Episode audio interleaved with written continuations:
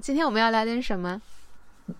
今天由于 Luna 多次跟我炫耀过她在家里跟在学校的收藏品，所以啊，我就突然想录一些关于艺术品收藏或者任何东西的收藏的节目。啊，而且这个其实跟最近的一些流行趋势也有点关系。其实我那个，我觉得我自己呃藏的东西，它不算是什么艺术品吧，可能顶多就是一种从小培养起来的一些无聊的嗜好。你认为你你喜欢不都可以吗？嗯，那么给大家介绍一下你你的 这个让你引以为豪的收藏品有哪些？其实，在我们家专门有一个很大的柜子，是用来放我的藏品的，那就是麦当劳儿童套餐的玩具。嗯，我自从可能是从初中的时候就开始，从我前几次吃麦当劳开始，我就会去收集当时的儿童套餐的玩具，然后一直到现在。这么多年来了，只要我去吃麦当劳，我都会点儿童套餐。然后，如果那个玩具的是非常就我很喜欢的玩偶或者一些，呃，比如说动画片的周边的话，我都会尽量去把它们全部收藏起来。因为它一般都会有五六，就是有五六个一个系列这样子。那可能收藏下来，一直到现在，我们家里已经有上百个了，不止了吧？就你顺带吃了很多垃圾食品。然后，当然，当然，因为我周围的同学还有朋友，他们知道我有这个爱好，他们也会帮我收藏。就比如说，他们看到有一些最新的有趣的玩具，他们都会就是买来送给我这样子。嗯，OK。包括你之前在芬兰有也有帮我带过好几个嘛。对啊，啊对，但完全不是一个系列的，就你完全根本就凑不齐那些那个另外一个大洲的系列的玩具呢。对对对，而且你知道吗？就有个很有趣的经历，就是因为我自己很喜欢收藏这个，然后有一次我在 in Instagram 上就放我的藏品的照片，然后就有一个就同样爱好收藏麦当劳儿童套餐玩具的朋友。好像是一个是应该是一个台湾的朋友吧，然后就主动联系到了我，然后就给我炫耀他收藏的八几年的还有七几年的麦当劳儿童套餐的玩具，现在那样一套，比如说当时那个麦当劳叔叔的一套，可能三五个，现在就已经可以拍到上千块了，超级厉害。是在哪卖啊？这些东西？就是比如说像 eBay 啊，或者可能他们有一个专门这种朋友，就是。喜欢玩具的朋友的一个群，他们会去互相交流这样子，嗯，或者论坛上面。那你除了麦当劳玩具，还有收集一些什么东西呢？我喜欢藏书吧，更有营养的。嗯，就是我还挺喜欢藏书的，比如说我会买一些嗯比较少，就是可能只印了五六百本的这种比较少版本的书，对。我最引以为豪的一套藏书 是，现在因为这套书已经被我带回家了，它不在我的手边，是一套《中国历代僧师选》。OK，很厚是吧？有四呃三卷本这样子，然后它现在我当时是四百块钱左右买过来的，现在好像已经涨到一千多了吧。哦，那也不错了，就是百分之一百多的这个 return 啊。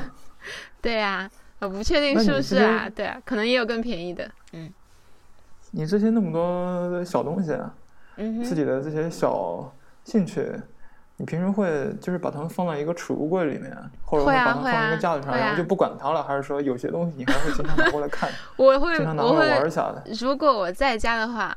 我会定期把每个玩具全部擦一遍，然后还会还会把它们换换方向摆，就比如说把蓝就是蓝精灵系列和那个什么 Hello Kitty 系列这样，就它们位置换一下，或者把它们重新组合一下那样子，超级无聊。构建自己的麦当劳玩具宇宙啊，乐乐园，跟麦龙宇宙一样。对对对对对，其实你知道吗？麦当劳的。它的周边不只是儿童套餐的玩具，它还有很很多很多的衣，就是包括衣服啊，然后一些还有大型的周边，还有很多很多什么抱枕这些东西，就特别特别有趣。嗯，那你有没有在收集麦当劳玩具的过程里面，觉得你在给麦当劳交税啊？因为我获得的快乐是大于我所交的税啊。我可以讲一件糗事吗？讲啊。就是我不知道你有没有印象。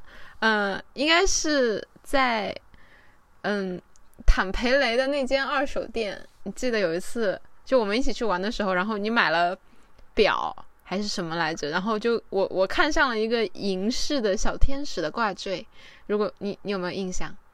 嗯，好像是六欧还是七欧这样子。然后我说我想要这个，然后你就买来送给我了。当时，嗯，你有印象吗？嗯，然后后来我一直一直哇，我可就是觉得哇塞，我捡到宝贝了，你知道吗？就是有一种那种中世纪的银塑料的，银饰古董，然后拿回来没过多久它就黄掉了。哦，是原是铜的，很正常。对，然后后来我用手一摸，上面的那个银粉都快掉了。对，就会遇到这种很有、很有就是很狗血的事啊。如果是比如说你现在，呃，有五千块人民币，嗯你可以去买一个收藏的东西，不能买其他东西，只能买这种 collectible。嗯，你会去买什么？不知道，可能会买一个古董胸针之类的。嗯，就是我认识一个一个叔叔吧，就是之前也是我的，就应该是我的前前房东这样子，然后他就他就有超级严重的收藏癖，就是租的那个房子里面摆满了他从世界各地收藏来的各种各样的古董，包括古董台灯啊、什么杯子啊、玻璃瓶啊，乱七八糟什么都有。种地方不敢住啊！我把它打碎之后，岂不是 然后还有还有很就最恐最恐怖的是，他收藏了好多镜子，就那种古古董的铜镜，然后还有反正就很多很多。然后我记得有一次在跟他聊天的时候，突然那个说就是有快递来了，然后他打开来了以后是一个古董的胸针，然后他跟我说的是一个什么牌子，我记不太清，然后上边有一些钻，然后那个钻都掉了一个，然后就看上去特别平淡无奇的一个胸针，可能在路边摊可能就五块钱那种，然后我就拿着玩玩玩，然后他就跟我说他三千块买的，我当时都惊呆了，然后然后然后他就跟我说了，他就他接下来他就特别得意嘛，他就带我到那个房间里各个角落去看，他就跟我说这个东西，这个就是用草编的，这个是他从埃及带回来的，然后什么那个镜子是几万块买的，就是很小的，然后包括他收藏了很多水晶的那些东西，然后我就觉得就是后来你就退房了？没有啦，就是叔叔特别有意有意思，他就说他自己有收藏的欲望，他看到的东西，如果他觉得很喜欢，他没有买回来，他就浑身难受，就会一直想，一直想，就会想尽一切办法，哪怕他他回国了，他都会想要去托朋友把那个东西帮他买回来，这样子。对，他们家可能有上万件藏品吧，就是那个房间住着，感觉自己像一个中世纪的公主。嗯。那你觉得一一般人在买这种所谓的藏品的时候，有没有去想它有升值空间？有没有把它当成一个投资啊？因为我哎，我我还我还真的有问他哎，就这个问题，啊，因为他他家里面收藏了，就是他十年前买了好多水晶洞，你知道是什么吗？就是不知道。是呃，就我们戴的，比如说水晶手串啊那种，就是一小颗圆珠珠那种嘛，其实它是从那种水晶原石的矿里面挖出来的，然后水晶原石嗯。矿。它有很多个洞组成，然后那种洞里面有很多很多颗小小的水晶，密密麻麻的布满在那个洞壁上。然后他买来的水晶洞是小型的，可能就有我们的腿这么高，然后大概这样就大小的一个洞，就可能像我们的双腿这样并起来站这个样子高度，然后里面全都是水晶，密密麻麻的水晶。呃，现在现在其实像包括像某某宝啊、某猫上面，其实这个有很多人都在卖的。然后他收集的那个是比较大型的，所以他说他十年前是花了多少万买回来的，然后现在可能得啊几十万、十几万这样子。他，然后我就问他，我说你有想过把它卖掉吗？他说，哎，这个倒还真没有，只是觉得摆在家里面，因为像叔叔他们家以前年他年年轻时候是做生意的嘛，就会觉得这个是很转运的东西，就买回来，然后他就没有想太多。但如果是我的话，我如果花很多钱去买一个东西，我肯定会考虑它会不会升值啊，这样子。除非是像我那种儿童套餐玩具，是因为。对，因为这些东西就是觉得你买回来每样都好像有我的记忆和故事在里面，就根本舍不得卖的。那你怎么看待那种专业艺术品投资？之之前我们做节目的时候不是讲过那个香蕉吗？香蕉，啊，对啊，那个贴哦，到墙上像这样嗯拍了、嗯，拍了多少东西？你当时对它怎么看的？就就觉得很无语啊，对啊，你是觉得这个艺术品本身很无语，还是觉得这个它值那么多钱很无语？我觉得它这个它这个艺术品本身，包括它这个概念，然后它值那么多钱，就整套事都让我觉得很无语啊。嗯，就如果如果如果那个谁安迪沃霍在世的话，他应该也会觉得很无语吧？嗯，最近有一个这个艺术品收藏与买卖的倾向，就是虚拟收藏、嗯，虚拟买卖，你有没有听说过？买什么？哎，好像还真的没有哎。就是前几天有一个、嗯有一幅画吧，具体我也没了解啊，就一个 JPEG，JPEG、嗯就是那种就是图片文件啊，嗯就一个文件那种画卖了可能几十万还是还是几百万还是多少东西？它它是那种不可复制的吗？它从技术上做到不可复制了，就是它用了那种比特币背后的那个技术，然后，呃，比特币那个技术，它现在新做了一种东西叫 NFT，叫 Non-Fundable Token，嗯就是不可回收的一种代币。然后这个代币呢，它可以根据任何一个东西，比如说一个呃图片、一段声音、一段文字，都可以把它对应到一个呃讲白了点，就是一个加密的数据集里面。嗯然后你买这个东西的话，它就会把这个加密的数据集转交给你，相当于一个虚拟货币的转交。转交给你之后，呃，你有了这个币，你就是这个从明面上来说的某一个东西的唯一拥有者。虽然这一个东西这可能是这张图片，别人可以无限的去屏幕截图去复制它，但是你是明面上的唯一的拥有者。嗯，你会去收藏这种东西吗？不会吧？为什么？因为它，我我我很好奇，他这是一个什么样的图片啊？就我我我记不得了，就呃，好像是一张画吗？还是对，其实最近卖了好多不同的东西，有一个还是挺有名的。那幅画先不说，有有一个呃，我知道的，就是一一个猫，就是一幅电子的画是吧？还是一个有点像一个电子的动画片，可能也就十几秒吧，它其实都是重重复循环的，我们就可以把它它理解为什么成一张画，嗯，它为什么值那么多钱呢？因为有人喜欢。啊、那这样子，那我不知道啊，这是嗯，我觉得这件事情是很危险的，为什么？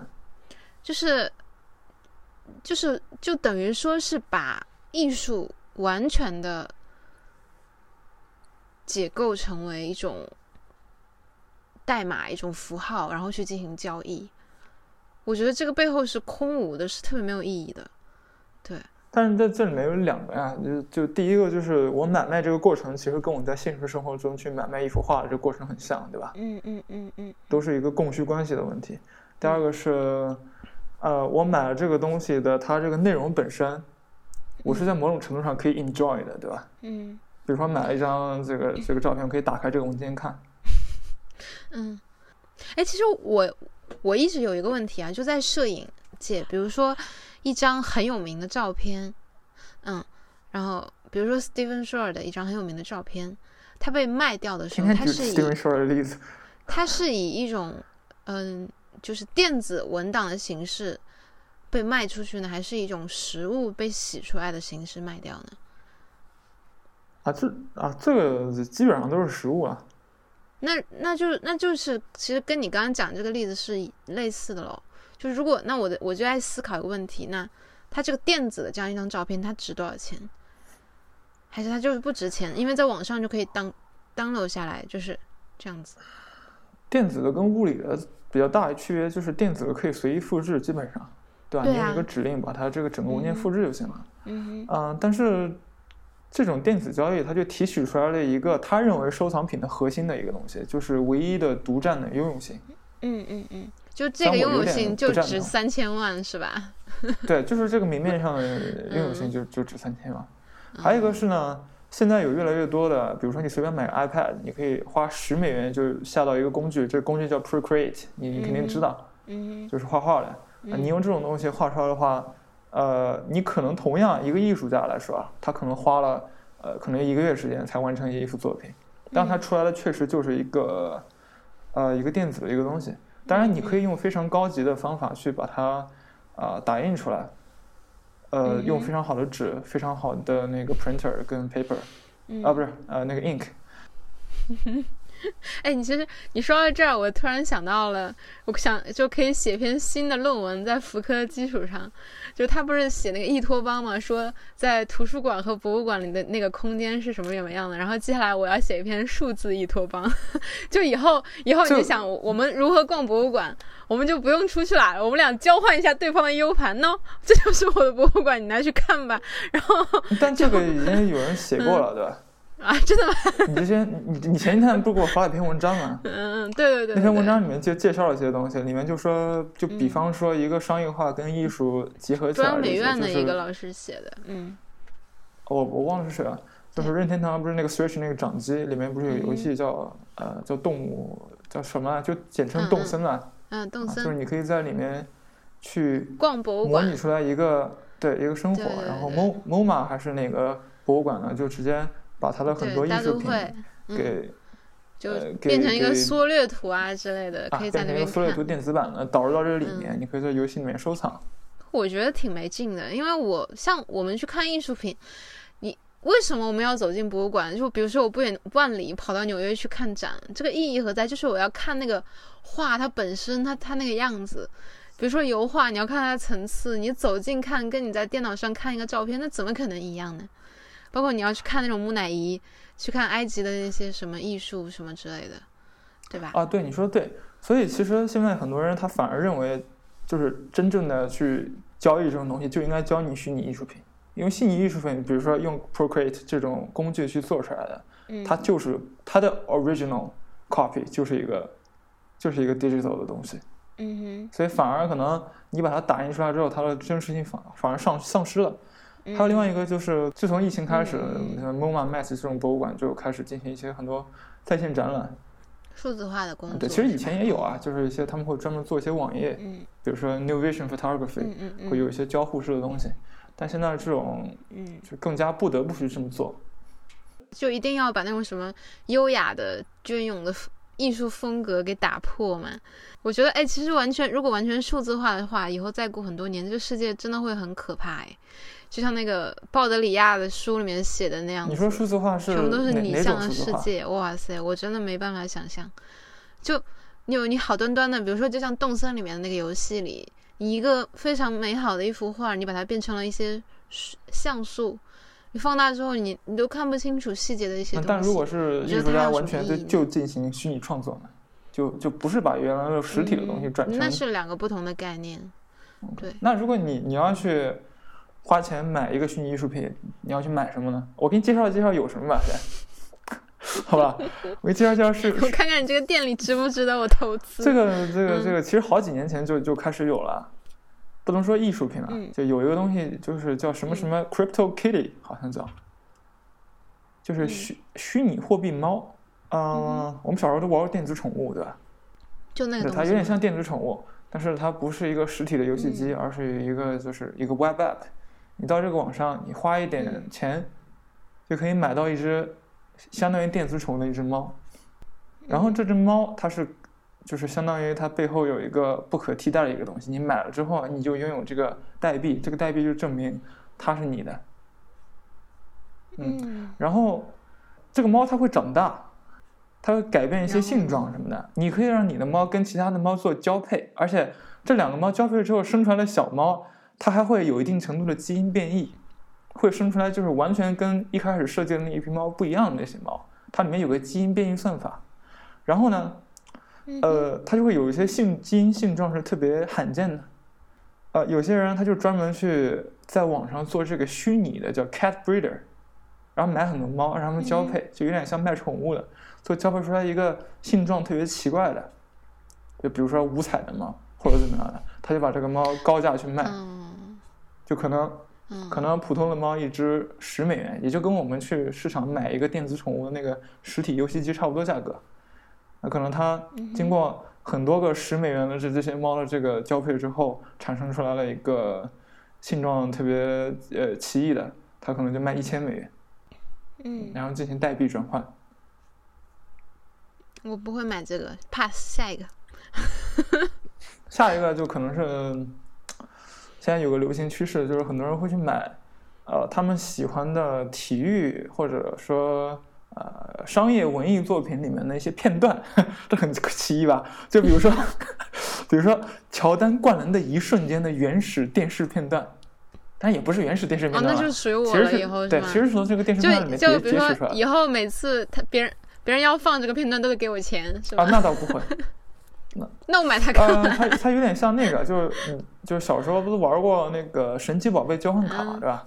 或者类似的，不是三国三国志什么卡什么之类的。God，我没玩过那种东西，那种都是臭男生玩的。哦，anyways，你肯定呃你有有类似的这个概念，对吧？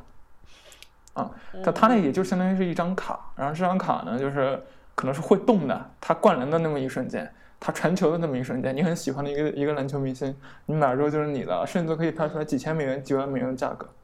我不会。或者说你很喜欢一个电影片段，你最喜欢的电影里面你最喜欢的一个瞬间。那又他又不会署我的名，他还是导演的嗯版权啊。我买它的意义何在？嗯，但是这样的，如果现在我其实我们现在世界上就是所有人其实也就用那么几个呃社交网络嘛，对吧？啊，好，假设你只用微信吧就，假设你只用微信跟你朋友交流啊，然后微信呢，现在朋友圈里面有新加一个功能，可以让你把你的某些虚拟的艺术品的展示出来，以比如说以 meme 的形式或者以怎么样的形式展示出来，或者作为你的这个个性签名。哎，这突然有一种以前 QQ 的那种什么红钻还是蓝钻贵族的那种感觉，你可以自己换自己的那个那个衣服啊。啊，这个时候你会去花钱，比如说花个十块钱、二十块钱去买吗？我估计你会。不会啊，不会啊。我现在都不玩，因为我现在都不玩朋友圈了。如果你玩呢？比如说你就是是 Instagram 的，Instagram，我应该也不会花钱去买吧，除非是玩游戏的话，我会花钱。对啊，因为你获得了这种所谓的一丢丢的羞羞荣羞耻心，呃，不是羞耻心，荣 就是什么 荣誉感，又没有用，又不能当饭但你记。得以前 QQ 那个时代，啊、哎，我还真没玩过 QQ 的那你些过不出这个年龄段呢、就是很早之前的不是啊，因为 QQ 这个时代是很多人花因为我一直觉得那个？Q 那叫什么来着？我知道，还有皮 QQ 秀什么的，皮肤我周围同学都在嗯买这个，然后他们还有送但现在跟以前不一样了。现在是你买了之后，你全世界只有你一个是这种形状的、这种造型的这个东西的。好你你你比较啊！一下啊，比较一下就收藏传统艺术品的，我感觉 你很心动的样子。收藏收藏这个收藏这个艺术品的啊，或者收藏商业艺术品的也好，呃，什么样的人会买？哎有一个前提，就是我要看这套衣服是谁画的。就比如说这套衣服是周杰伦专门设计给我的，那我绝对愿意花钱买。哎，你这个讲讲 就还是要看出自出自谁的手，真的这很重要啊这个问题。比如说你画的，我我你送我我都不要。哎，你你说这个挺好的，因为是这样的，你就提醒我一个东西，就是你为什么会去买周杰伦给你设计的呢？是因为可能周杰伦他出过唱片的吧？你听过他的音乐，嗯，你买过他的，就我跟他有，啊。我因为我很喜欢的这个艺术家或者这个是这个人，对啊，就是他他做出来的东西，无论是虚拟的还是现实的话，我会有我的情感在里面，所以我愿意花钱去去买或者去收藏。啊，就是说你嗯。被他的东西们为什么打动过。我们，我们对我们为什么会去收藏，想要去收藏那些所谓的大艺术家的东西，就是因为他们他们被称赞的非常好啊，非常有名啊，他们身上有很有趣的故事，我们很感兴趣。就我觉得很多人去收藏艺术品，嗯、除了那些想要去增值或者去去做非法交易的一些人之外，他肯定会有一种情感的共鸣在里面，否则我为什么要去买这个？对啊，或者我们听说他很有名，他可能会以后会怎么样，所以我们会去买，也不会无缘无故。你比如说像杭州，对，在很早之前，可能在我我读大学的时候，杭州的女装街就那条路上的尽头就有一位艺术家非常厉害，他当时就是用那种就那种很奇怪的颜料画画。就在一个铁板上，然后那种颜料一次性撒上去，然后后来还要用火烧一下，就那种，我不知道你有没有印象，那个艺术家就在去年那可能好多年了吧，将近十年时间了。在去年，他突然上了热搜，就他突然出名了。嗯就是这个人在那个街角默默无闻了这么多年，当时从来没有人愿意去买他的画。就从去年他上完热搜之后，他的画现在水涨船高。我现在提醒一下杭州的朋友们哦，如果你们有机会的话，一定尽早去买一幅他的画，因为现在他的价格已经涨得很高了，以后还可能会增值。所以这就是一个非常有非常有趣的例子，也就是我刚刚想要表达的。对，就所谓的升值背后反映的就是，呃，一套整个的炒作机制它啊，它啊对也是炒作机制但也是运营机制，资本资本的呃，运从这个买家的角度上来说啊，就经常是因为他需要他想要这个东西，但是这个东西是版本是有限的，所以他只能花稍微高一点钱去啊对啊买它，对吧？对啊，其实从上个世纪开始，就有一些所谓的艺术作品，它不是以呃静态的形式去给你呈现的。我这个静态也包括电影或者电视啊，因为电影电视你可以买，你可以买 DVD 嘛。嗯，就比如说达达里面有个人逃票，对吧？你知道吗？什么意思？就是他他有行为艺术啊，他的行为艺术就是他今天去逃票，看他逃票能呃就是逃到什么程度，到什么地方，在火车里或者在什么样？嗯，然后你觉得这东西可以收藏吗？嗯，你觉得他这个行啊为吗？我会，他这个行为本身可以就如果有人说我就要收藏这个行为，你会怎么看？那他收藏之后以一种什么样的状态呈现呢？代币，一个身份，就一个 IP，就是一个一个这个版权，就是某种形式的版权。我觉得好无聊哦，所以说，还是收藏还必须有一个就等于他花钱收藏了一个很无聊的概啊，念，对，就你这逃个概念能收藏的。啊。嗯，这个主这个主题其实也蛮有趣的，就包括现在很多人写写论文啊，他喜欢以一个关键词为题，比如说他会提他会提出一个又一个的关键词，然后带一个所谓的西方关键词，然后点点一个冒号，然后然后比如说四个字、三个字、两个字啊，我不说是什么了，因为很多人喜欢这样写论文，就他觉得这写出来之后呢，这个关键词就是我提出来的了。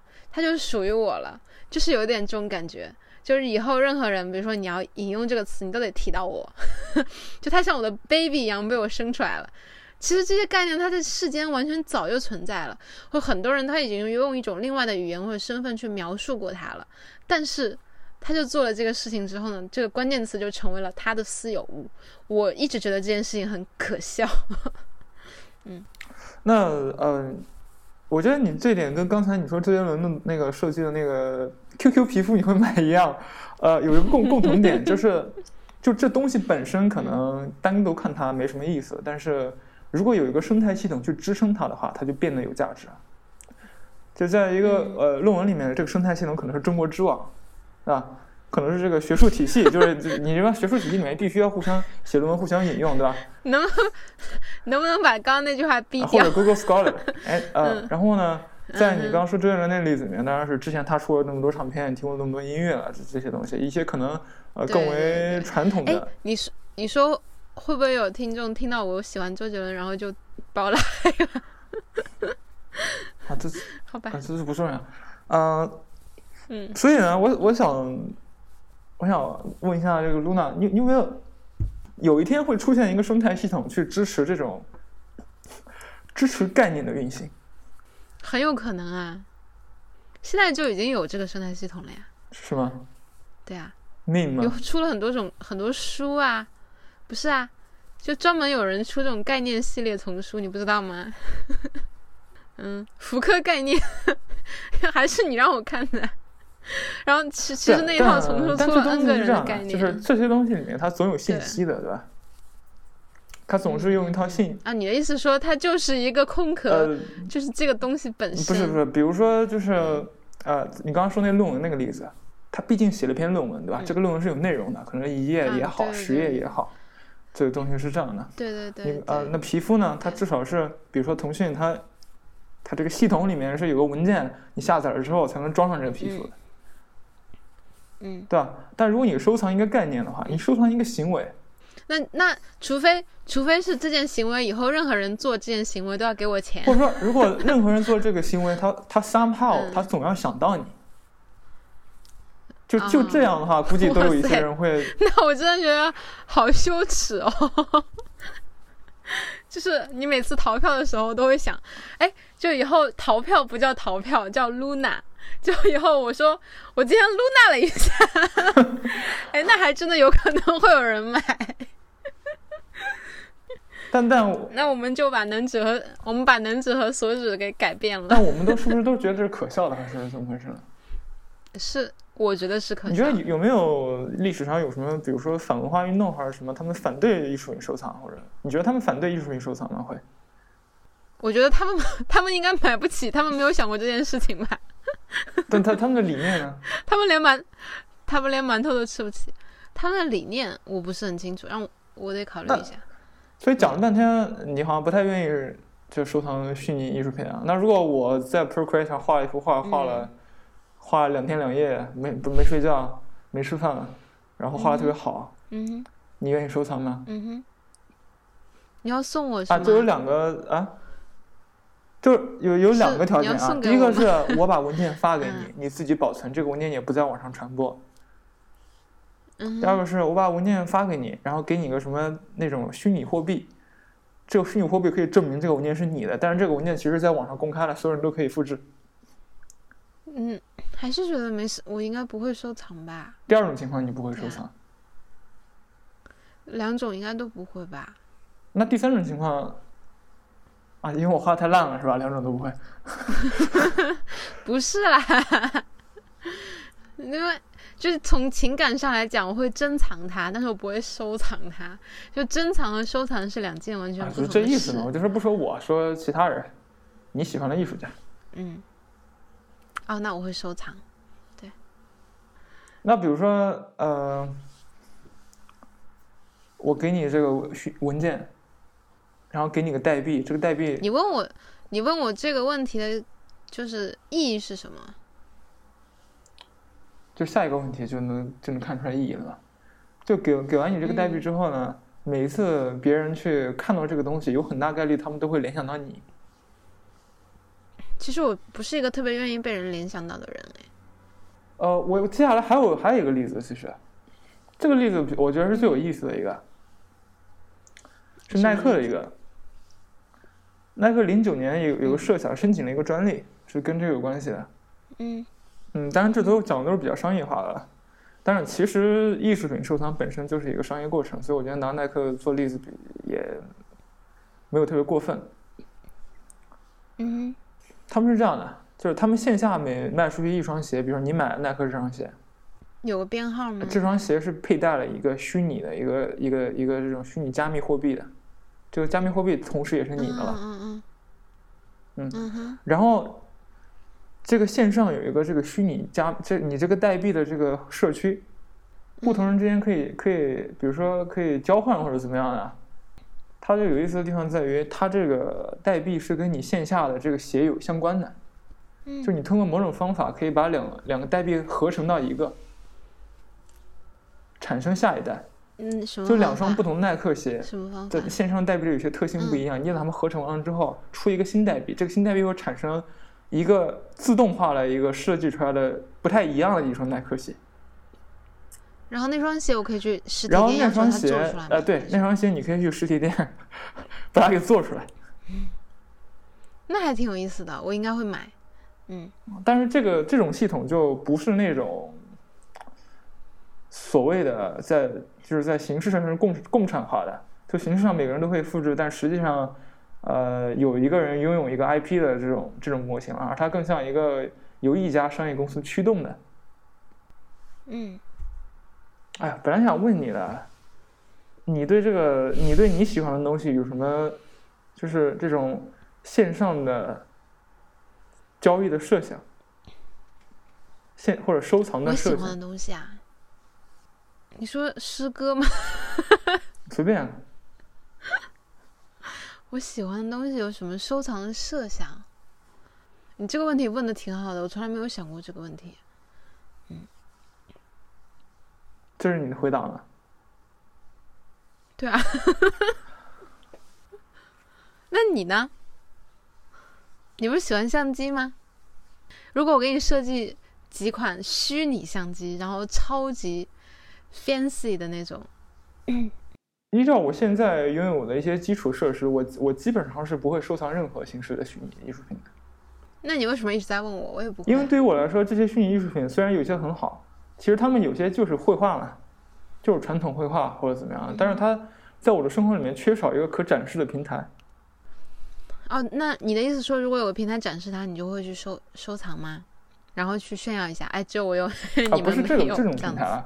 就比如说，如果我家有个这种虚拟画框的话，我我可能买了十件不同的画，然后这十件不同的画可以，比如说，呃，每几天在这个虚拟画框里面，这是个实体的一个 hardware，一个硬件，这样出来是展示的话，我可能会收藏。所以说，艺术品它的收藏包括。你会不会去买？还是跟你的生活环境，就比如说黑镜营造出来那种那种时代的生活环境中，你周围全是一些电脑屏幕啊这种，哎，我可能还真的会去收藏这种数码的虚拟的画，就是到那个年代，比如说五十年或一百年之后，这个东西可能就还真的会成为一种主流，我觉得。但现在在我们这样一个生活环境，还是以实物为主的。我们人类，我们我们最喜欢的做的事情就是去拥有一件真真正正的东西。东西是什么？辞海中说，东西是看得到、摸得到的事物才叫东西。我编的啊，对啊，就是你懂我的意思吗？就什么是先天的，什么第一性的？嗯，对啊，对啊，对啊。我就在想什么样的人。不过，如果还有一种情况，就比如说一个游戏，因为游戏它它的。第一性就是它是虚拟的，就我是说那种线上或者什么这种游戏。如果我买了这个游戏，它这个游戏会在任何一次，比如说别人买到的时候，都会注明是 Luna 的游戏什么什么这样子。就是我会去我会考虑会去投资，因为所有人在玩的时候都知道，嗯，我是这个游戏的所有者。我让我想到田家炳教育书院，我不知道为什么。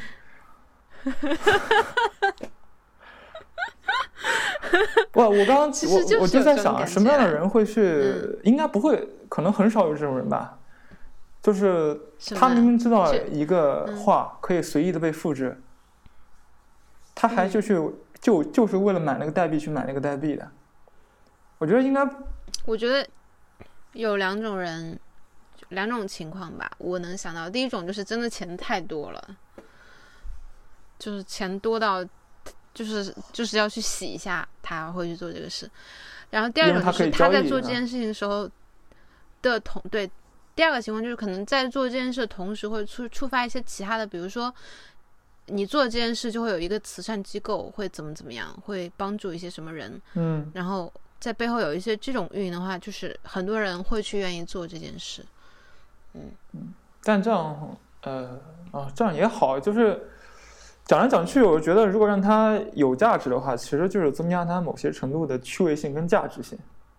对，就比如说像上次你让我下的那个游戏，就什么 Alba，Alpass 什么 Alba 啊，对对，那个游戏，嗯，其实一开始你让我下，我是不不想下，我也不想玩的。但是你告诉我，如果你一旦下了这个游戏，他们这个游戏公司就会在世界上的那个什么地方种一棵树，我立马就下了，就是一个连锁反应。哪怕当时让我花十块钱去买，我也愿意。嗯，对。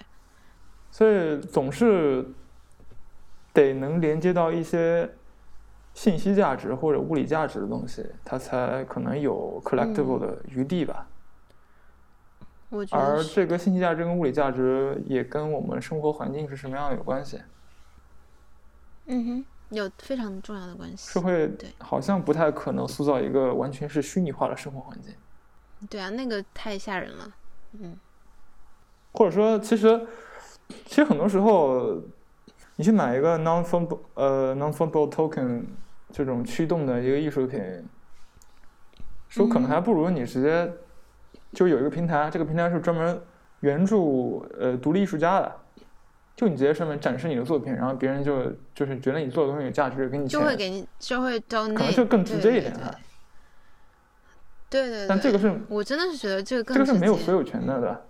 而一旦有所有权之后，要么是真的显得无聊了，要么是，要么是这个艺术家真的很，那就是他以后想到了交易价值跟这个，top ten 里面的那种，如果他出了一些什么虚拟的东西的话，真的会有很多人去买。对，就他在整个艺术流行场里面，他的身份地位决定了他出任何东西，说难听点。他穿过的衣内衣可能就像那个谁谁谁就会卖出多少天价那样子，这是很可笑的，我觉得。那除非是狂热的信息，就是这种爱好，信徒或者 对这这个东西本身它是会有再交易跟再跟某些其他生态系统做连接的价值，那比如说毕加索吃过的苹果核，你会买吗？不会啊。但是就会有很多人想要买啊，啊，我我只有。如果我特别喜欢它，然后呢，我、嗯我又恰好有闲钱的话，我可能会买，对吧？嗯，那还有人偷专门偷女生内衣呢，对吧？我不啊，但我不是把这两个之间做一个直接对比啊。还有另外一种情况就是，你好像暴露了什么特殊的癖哦，好。我没有特殊，我没有这种特殊癖好。那还有一种就是，就以后可能会出一个什么什么关于这什么电影，然后引用到这个时候就要付我版权费，可能会嗯，买。对啊，这还有一种就是你刚刚说的如果你买了这个这个东西嗯本身这个行为还能带来一定的这种比如说慈善效应的话，对对对，可能会。所以这这个这样的话会有很多人愿意去掏钱的。啊，这很像一个 game of belief，对吧？一个一个相信者的游戏。嗯，对对对，嗯，你说的这个是，我看你这边提到了一个词叫流动的 affordance，什么意思？可能中文叫承担性吧，不确定。他就会认为不同的媒介，比如说有不同的特性，比如说声音就特别能承担嗯感情，一些感情中微妙的变化，对吧？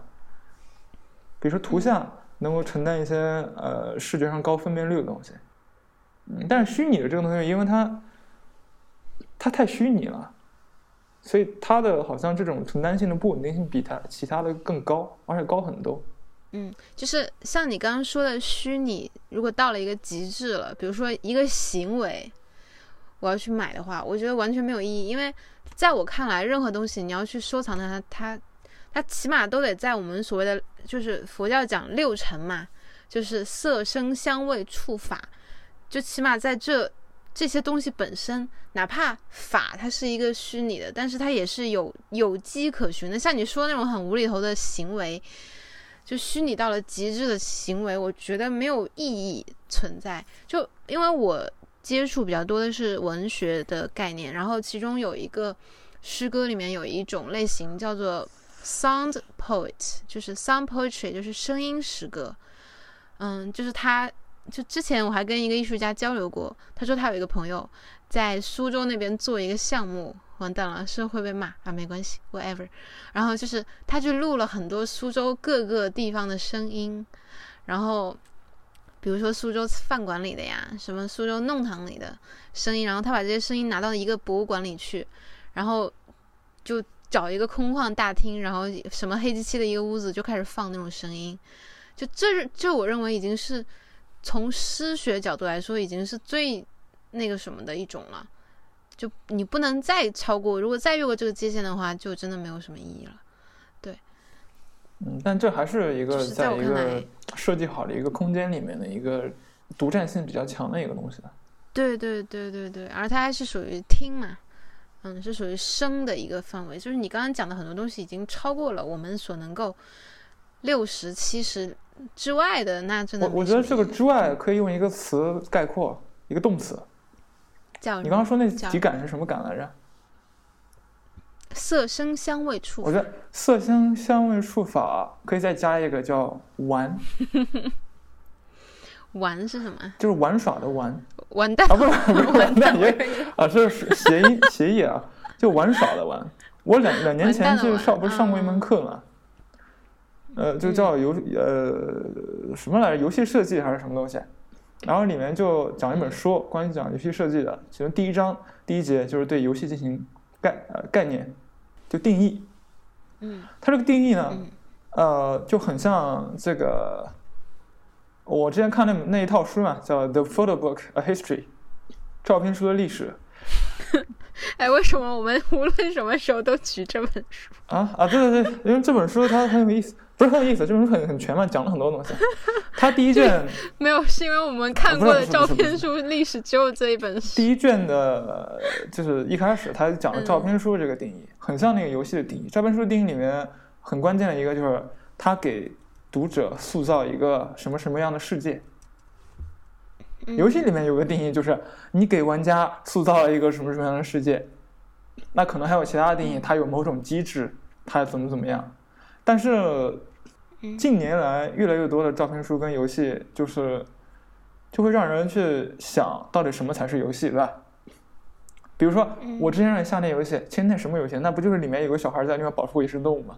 嗯啊，之前还有个游戏叫 Her Story，就你在一个那个模拟出来的计算机屏幕面前去看别人录好的视频片段，然后去看这么一个东西。还有一个呃 App Store 里面有一个游戏，就是就是一个人，你把他推到山上，你永远都把他推不上去，他永远都要跌下来，然后你不停的把他推到山上，这么一个游戏。嗯就是只要能通过某种方法让人觉得这些东西有一定的趣味性，它本身就可以成为一个支撑它自己的系统。嗯哼，所以我觉得 NFT 这个东西很像一个对玩的一个权力建构、力量建构吧。嗯就是如果有这么一个一个 movement 或者一批人，他们能通过某种方法说服大家说这是个好玩的游戏，大家就可以去玩。就可以卖钱？，啊对，而且，而我们刚才讨论的结果好像是我们就更觉得有价值的东西呢，不光纯粹的是玩，而且还要跟某些东西产生关系。嗯，对，等地球的物资都资源都没有了的时候，对，怎么那么消极？最后，就像我今天没有没有，其实我我今天就在听那个，我最近特别喜欢看圆桌派，就是窦文涛他们办的那个节目嘛，就是也是一群人在聊天，然后他们今天就我看了一集，是他讲关于人吃肉的一个一一个节目，然后他就说他们在畅想一种未来的场景啊，就是 可能那个时候你根本都不用吃东西了。你只要吃几个药丸，然后在你的大脑皮大脑里面会有一个一就是电流去刺激一下你，让你感觉到此刻你正在吃牛肉，此刻你正在吃猪肉什么什么的。但是其实你吃的只是一些替代的东西，就可能未来都会变成这样，因为那个时候已经没有肉了，已经没有植物了，就那个时候就会是这样的。就这个就像你刚才讲的那个艺术的最未来的样子。就其实，在现在的已经看到了一些端倪了。就你说的，包括有有人已经开始买一种什么虚拟的图片呐、这种已经有点这种意思出来了。我但是我觉得还没有嗯没有必要这样子。我们还能，我们还有手还有脚，还可以绘画，还可以这样。你为什么一定要把这些形式完全打碎呢？所以后现代一定要搞得这种特别混乱吗？我一直我不赞同这个观点。我是可以接受那种有一定内容的独占性的文件的，嗯，就只要不要随意复制。比如说，比如说一些非法的照片。啊，不是那个。哦，我之前就偶然看到了海德格尔一句话，他说嗯要是一件作品被安放在博物馆或展厅里，我们会说作品被建立了。它这个建立是特别用括号标注的，它好像德文里面有个专门的这个词去表达它，就是这种建立，不会念，呃，夫什么什么嗯，，这种建立是与一件什么作品在建造意义上的建立，一一件作品在树立意义上的建立，与什么什么在表演意义上的建立，各种各样的建立，就是这这个我里面我觉得这个建立的这个东西非常重要。嗯，它这个建立里面包括了，也包括了环境，包括我们所说的，就是这个东西所处的一个空间，嗯，包括流通的一种条件，就各个方面都是包括在里面的。他还是在探讨艺术作品的本源中时候聊到了这个话题。那我想的是，我们要一种什么样的建立嘛？嗯，要一种什么样的建立？其取决于你有多少钱了。哎，就到最后就是我们要什么样的建立，我们应该有什么样的建立，还有谁逼我们去建立什么样的建立？嗯，好吧。哎，Husky，你知道吗？就是我前段时间看了一个节目，然后他又介绍了有一个小偷，这个小偷他特别喜欢，就他的家里其实是很有钱的，但是呢，他就是特别喜欢到各大博物馆里面去偷那些珍藏的画作和艺术品。他偷过之后，然后他就把这个画放在家里，他也不卖掉，他就他就放在家里藏着，然后他还继续偷。然后，如果你不让他偷，他就很难受。他会盯，就比如说，他还去偷过卢浮宫什么的，他就会花很长时间去探路啊，去画图纸啊，然后去卢卢浮宫里面看有没有摄像头，然后他就全部设计好，然后他就花了可能一个月时间，他就为了偷这幅画，然后以至于他后来被抓起来之后，然后再把它放出来的时候，他又第二天他又跑到那个博物馆里面去偷东西。其实这还不是最重要的，最重要的是因为他。偷东西非常出名呢，就从此之后，有很多人希望被他偷。能有很多人希望被他偷。就很多很多艺术家，比如说这个艺术家本来是默默无闻的，然后被他偷过之后，这个艺术家就突然就有名了。嗯，这个里面有很搞很很微妙的事情。